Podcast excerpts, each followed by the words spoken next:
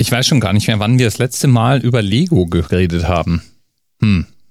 Mal kurz die Suche anwerfen.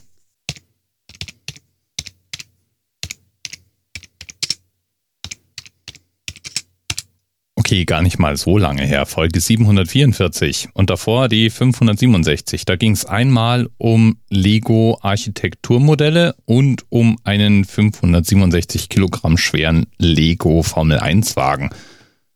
Das Modell, um das es heute geht, ist auch irgendwie verwandt mit den beiden, würde ich mal sagen, weil es streng genommen nicht um ein Spielzeug, sondern eben um eine Lego-Skulptur geht um eine 7,63 Meter große Lego-Skulptur, um genau zu sein. Und eine, die der Lego-Konzern selbst gefertigt hat.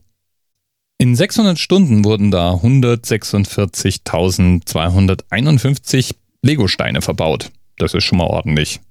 Und ich war schon stolz auf die 1000 und ein paar Steine, die in meiner Saturn V Rakete stecken.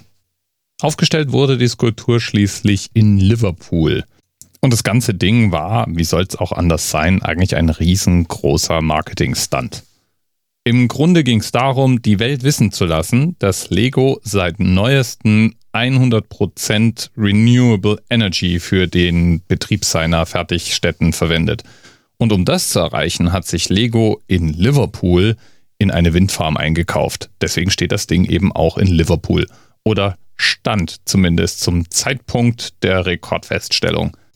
Inzwischen steht das Ding nämlich im Legoland in Windsor, UK und nicht mehr in Liverpool. Aber egal. Zum Zeitpunkt der Feststellung war es eben in Liverpool. Und es handelt sich um eine riesengroße Windkraftanlage, also ein Windrad, 7,63 Meter hoch.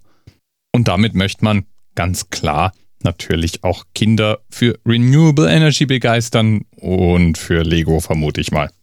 Bei einer kurzen Spontanumfrage im häuslichen Kinderkreis stieß jetzt der Vorschlag, als nächstes ein Windrad aus Lego zu bauen, auf wenig Gegenliebe. Irgendwas fehlt da noch, um so richtig cool zu sein. Wobei, wobei ein 7,63 Meter hohes Modell aus Lego ist für sich genommen auch schon mal ein guter Start, würde ich sagen.